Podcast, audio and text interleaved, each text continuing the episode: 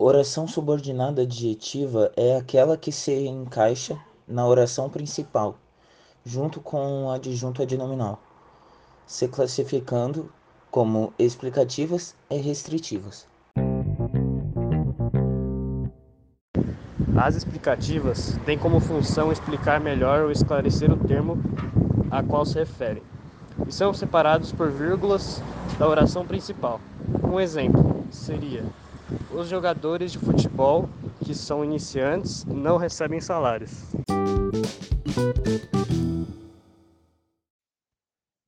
Já as restritivas restringem o significado de seu antecedente e não são separadas por vírgula da oração principal.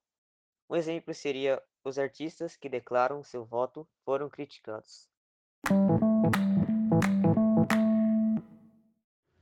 Porém, há uma diferença entre o uso da vírgula entre as explicativas e restritivas.